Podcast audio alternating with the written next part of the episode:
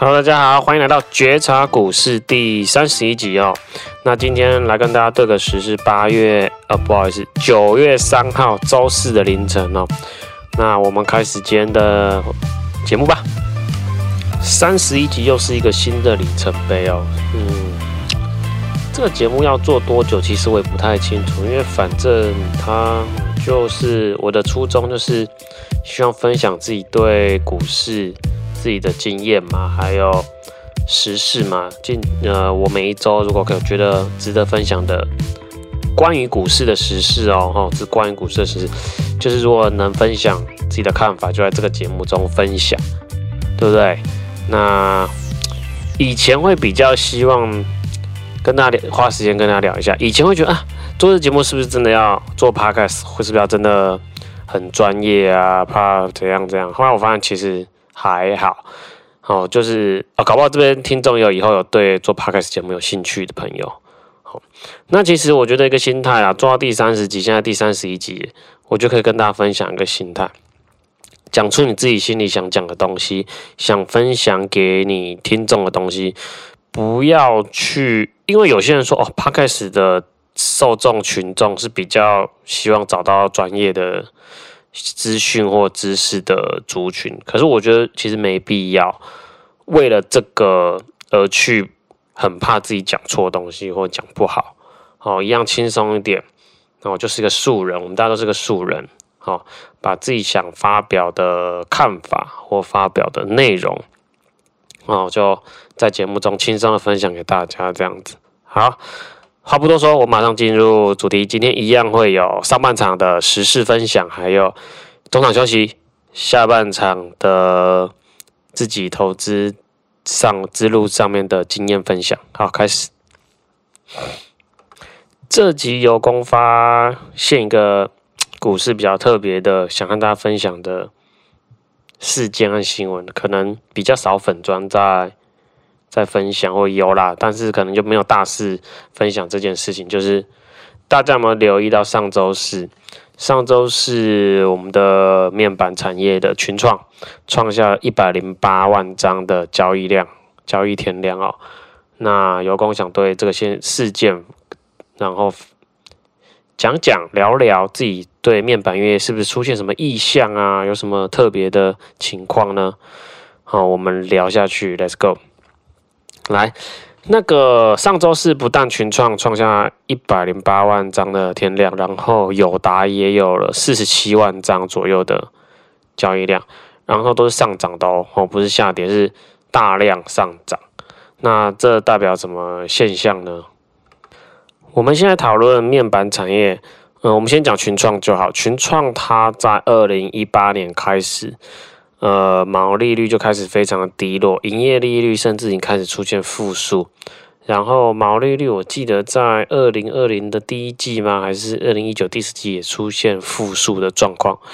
这在任何一个营运的企业当中是非常非常差、非常非常不理想的状况哦。那为什么？然后股价也非常的低迷。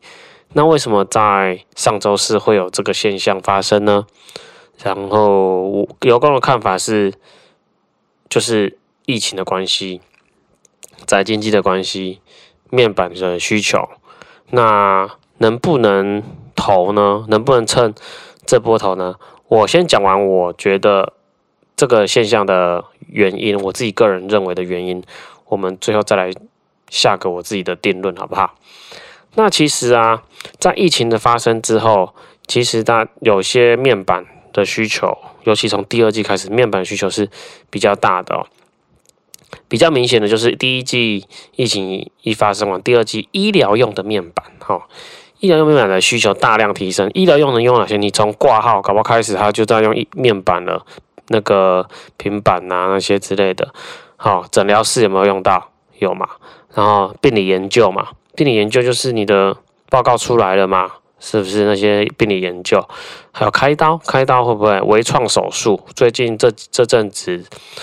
蛮流行的微创手术或手术会不会用到面板？会嘛？在第二季的时候，其实全世界就发生了医疗面板的需求的现象哦。那有公会认为，医疗面板的需求不但第二季会继续有那么热的需求，其实延续到第三季，甚至第四季，在疫情那么严重、完全无法控制的状况下，其实这需求都还会在。那如果只有医疗面板，其实照理说不至于带动面板的需求和价格的上升嘛？其实还有第三季有一件有一个产业也回回春了。第三季很明显的有一个产业叫车汽车产业，汽车产业很明显的，嗯，你有没有朋友或在呃以前同学在汽车厂工作或汽车零件工厂工作或公司上班，或是有没有认识的？因为有公司有的都打听到。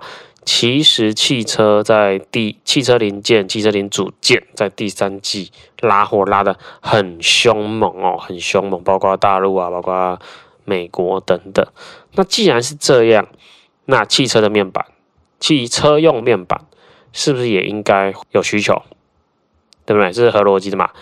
汽车零组件被拉货，那车用面板是不是照理说应该也会被拉拉拉货？好，车用面板也拉货，医疗面板也拉货。那还有一个东西叫做大尺寸的电视，大尺寸荧幕。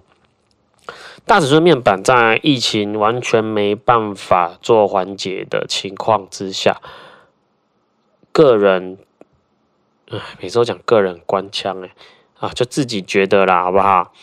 其实你在后疫情时代啊，我们的宅活动啊，宅经济活动会特别的普遍。那在这个情况之下，打电动。哦，玩 Switch、打电动、看剧，你躺在沙发上做这些事情，是不是都会有大面板、大电视的需求？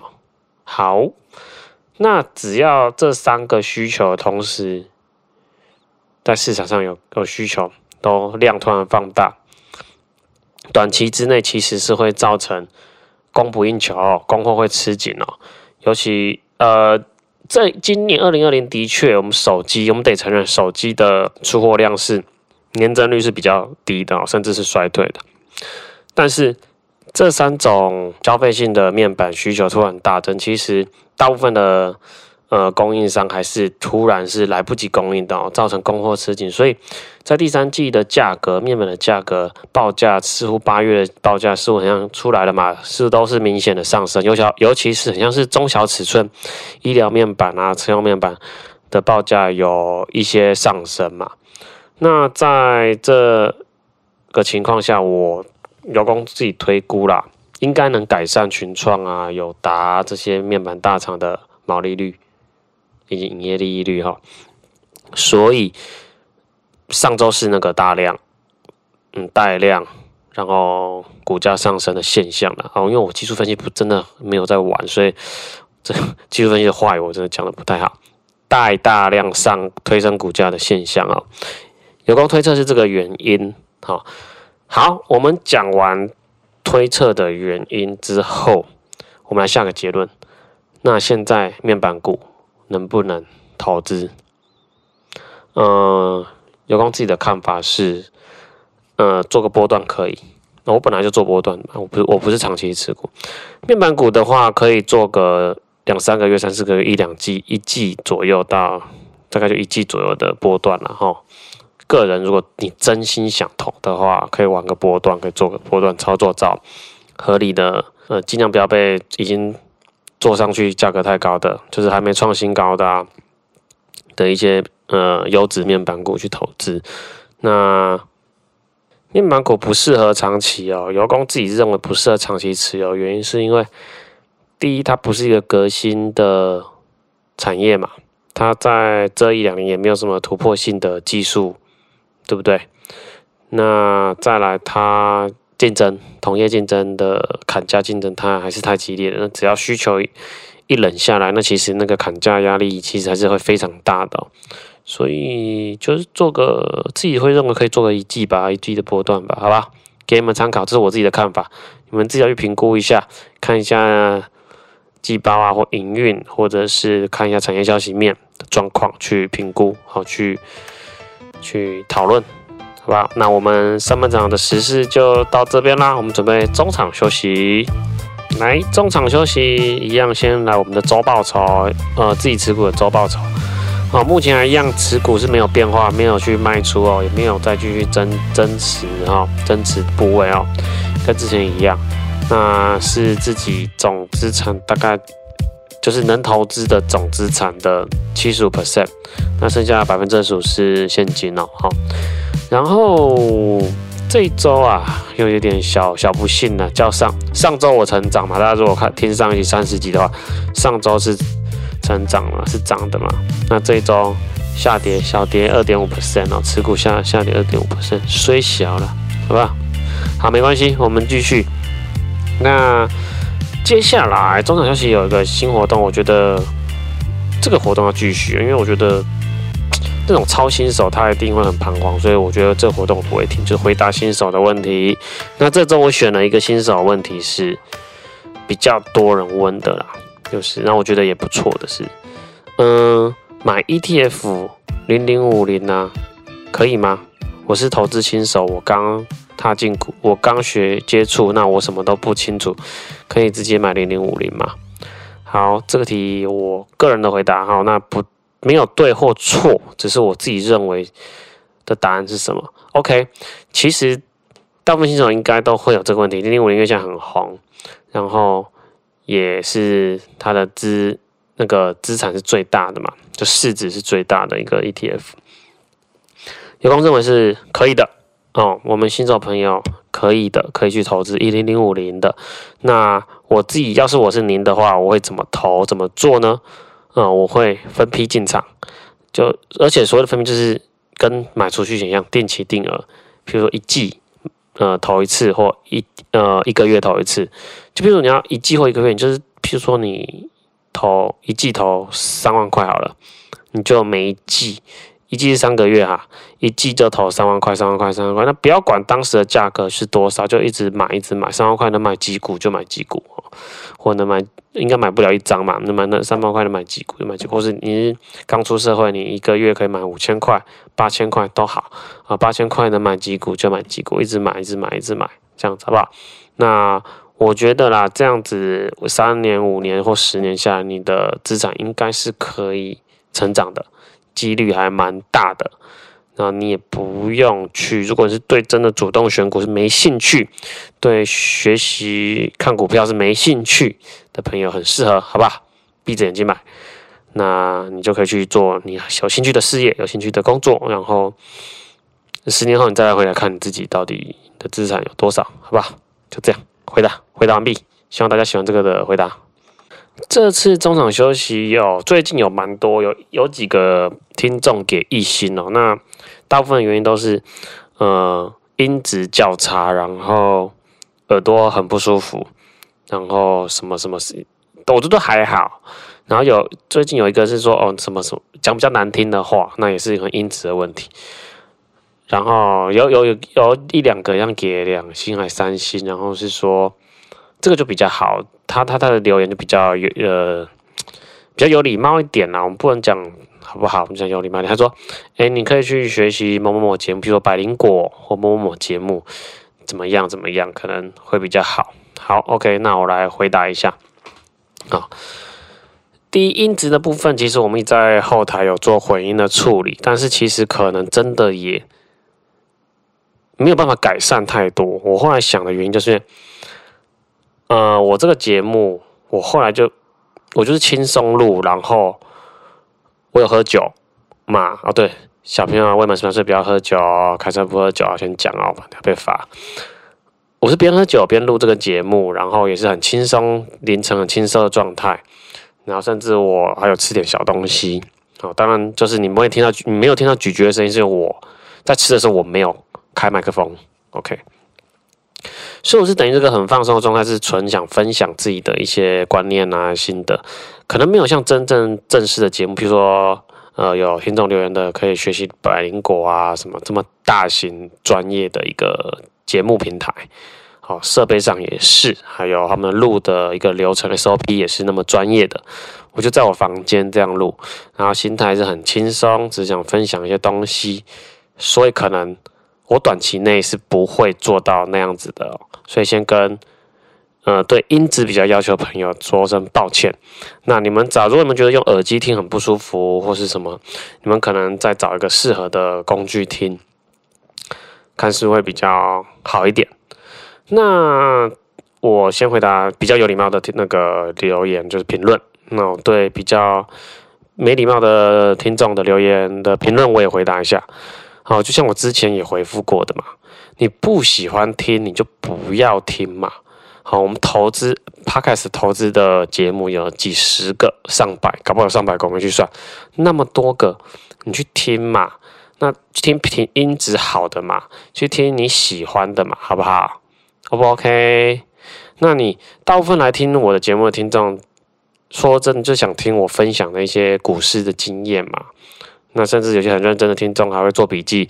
都在我 Facebook 留言说哦，他们都会遇到什么状况，都还回去听第几集啊，第十九集啊，第二十几集啊，这样去去听我分享的观念，然后哦，原来他们遇到状况怎么样？那如果你觉得你的技术投资股市就很高超，你就不要听，那音质很差就不要听嘛。有那么难吗？你看个 YouTube YouTube 的频道，你觉得不好看，你是不是关掉，去看下个 YouTube，好不好？有那么难吗？好不好？OK。今天就回复评论，回复到这喽。那我们准备进入下半场的投资之路经验分享，Let's go。下半场的主题，我想来分享一个，就是对我自己来说，何谓脱离股市新手状态，好不好？因为我思考，嗯、前面分享了很多跟新手有关的东西，那。有些听众或许其实已经没有那么新手了，没有那么刚接触股市，或许有一些时间了，或许投资的次数也不少了。那其实有一个阶段是脱离新手的状态。我自己呢，因为我自己有走过嘛，那我自己会把它分这些阶段：新手、完全新手，还有我现在要介绍的脱离新手状况，或许叫做。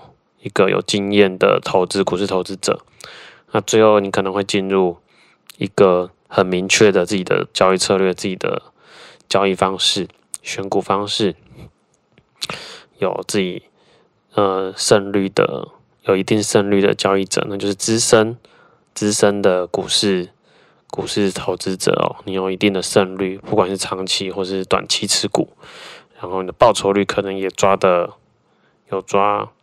嗯，至少都是赢大盘。我不敢说可能抓不准，报酬这种东西其实很难抓，尤其是长期投资者，他们有时候好话，他们是一次一两两三年可以抓个两三倍，获利两三倍甚至更多之类的。那我觉得至少你能每年稳定赢大盘的报酬率，就是一个很出色、很成功的资深投资者。那在成为资深投资者之前，就是有现在一个阶段，就是你是个有。就是我现在要介绍，你是个有经验的投资者，但是你又可能不是一个超级新手。那要符合哪些状况？由公自己认为啦，因为我自己有经历过嘛。你符合哪些状况？你遇过哪些事情？或者你有什么东西想法？或许你就已经不再是股市新手了。来，我们听下去吧。来，第一点哦，第一点，我觉得你已经脱离新手的状况是。你很清楚的分得出自己啊，已经是用什么方式在做投资，哦，你自己属于哪种投资者？我举个例子，你是技术分析，使用技术分析做交易的投资者，还是以基本营运面做交易的投资者？好，做交易，或是你是个纯股，你是个分批定期定额的投资者，好。还有等等等，叭叭叭叭，甚至有些人是做短进短出当冲的投资者都有，有些人可能做选择权，有人做期货，好等等，不管。第一个状态，你有没有很能很明确的知道自己是属于什么方式的投资者？如果能，或许这是一个你已经不是菜鸟，你已经是脱离新手状况的一个股市投资者哈，或投资者，因为有些人不做股市嘛。好。那第二个，愿意开始检视，还有改善自己的失败、赔钱的投资交易。好，譬如说，你已经你这次做的不好，做到不如预期的报酬率，或者是甚至是亏损的交易，你愿不愿意去回去看、去反省、去检视哪里可以做得更好，是哪里做错，是买的地方买错，或者根本就不该买这一个这一档股票，或者买的太贵，或者买的时机，或是如果你是技术分析嘛，哦，买的时机错了。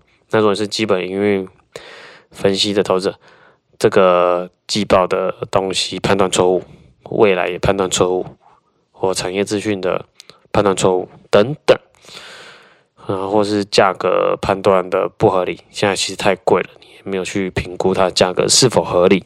好，你有没有办法去愿意开始去检视自己的失败、自己的赔钱的亏损的状况？然后甚至去改善它，好，这是第二点。如果有做到，你或许已经不是，你就已经脱离股市新手的状态了。OK。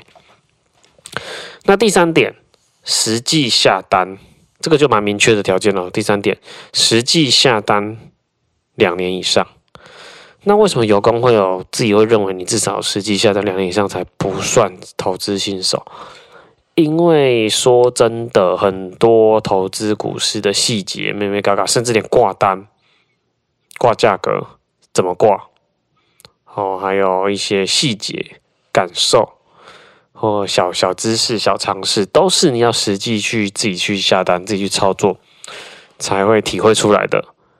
呃，有些是问问不出来的，或者是你根本不知道问什么，或者人家也不会跟你讲这个东西，因为人家可能会说觉得，譬如说我啦，你有有些人会跟尤光讨论股市嘛，可是有些细节是根本就不会去问的，或是回答者根本就不会去想到要跟你讲这个东西的，因为他觉得根本就太小，小到不会存在他脑中。那这些小细节或是一些眉眉角角，都是真正投资者去自己去下单，慢慢慢慢。能体会到、感受到或看到或经历过这样子，所以我觉得我会设一个两年，实际下单买卖超过两年以上，是一个脱离新手到一个有能力、呃有经验的交易者、有经验的投资者的一个 条件吧。我觉得啦，你就不会再说出一些很很新手的问题、很新手的话术。因为比较愚蠢，对我们这种做了十几年、十超过十年，就是啊，你就不会说出这些愚蠢的问题了。因为你实际真的下单有一定的呃次数或者是时间这样子，好不好？我主要只有这三个状态。如果啊，你可以检视自己，各位听众，你可以检视自己自己有没有符合这三个状态，这是我自己想的啦。不见得是每个人都很主观，好不好？或许你认为我干关屁事啊，我是不是新手关屁事啊？这样子好无所谓，但是我是这样认为的，朝着目标努力嘛。你要先从脱离新手到一个有经验的投资者和交易者，再来你就可以更努力的朝有能力、有自己方式的资深、稳定的投资者，就是你的每年的那个报酬率。或绩效都是赢大盘的，或是甚至超越、超超出超多的，好，甚至有些是杠杆用很厉害的投资者，他能早就已经比大盘赚不到超过多少的等等，那就是最更后面的层次了。好，我再复再再再讲一次，再分享一次啊，让你们不用再倒带，好不好？第一个。能明确分得出自己是什么方式的交易方式的投资者，如你是技术分析，哦，你买卖是靠技术分析消息还是消息产业消息，或者你是基本面靠营运看季报的看年报的，或者你是存股的存股族，你的交易方式存股族是分批定期定额这样的存股族，长期持有存股。OK，第二个，你愿意开始去检视或改善自己的。亏损的交易，失败的交易，去反省。这第二个有没有办法做到？好，最后一个最明确，实际操作或实际下单有两年以上的经验或经历。有空，这是有空分享给大家的一个三个状态、三个条件，大家可以去参考一下喽。好啦，那我们节目今天就准备到尾声喽。那喜欢有功频道的朋友，帮我订阅，还有分享给你周到喜欢投资股市的朋友，也让有功打个广告。有功有个觉察股市的网站，那上面有一些有功额外提供的，譬如说一对一家教班的服务，或者是呃有功自己整理不错企业的笔记、财报笔记的服务，那你们都可以去看。然后有需要的话，可以找有功联络。好，那我自助一下，我们下周见，See you。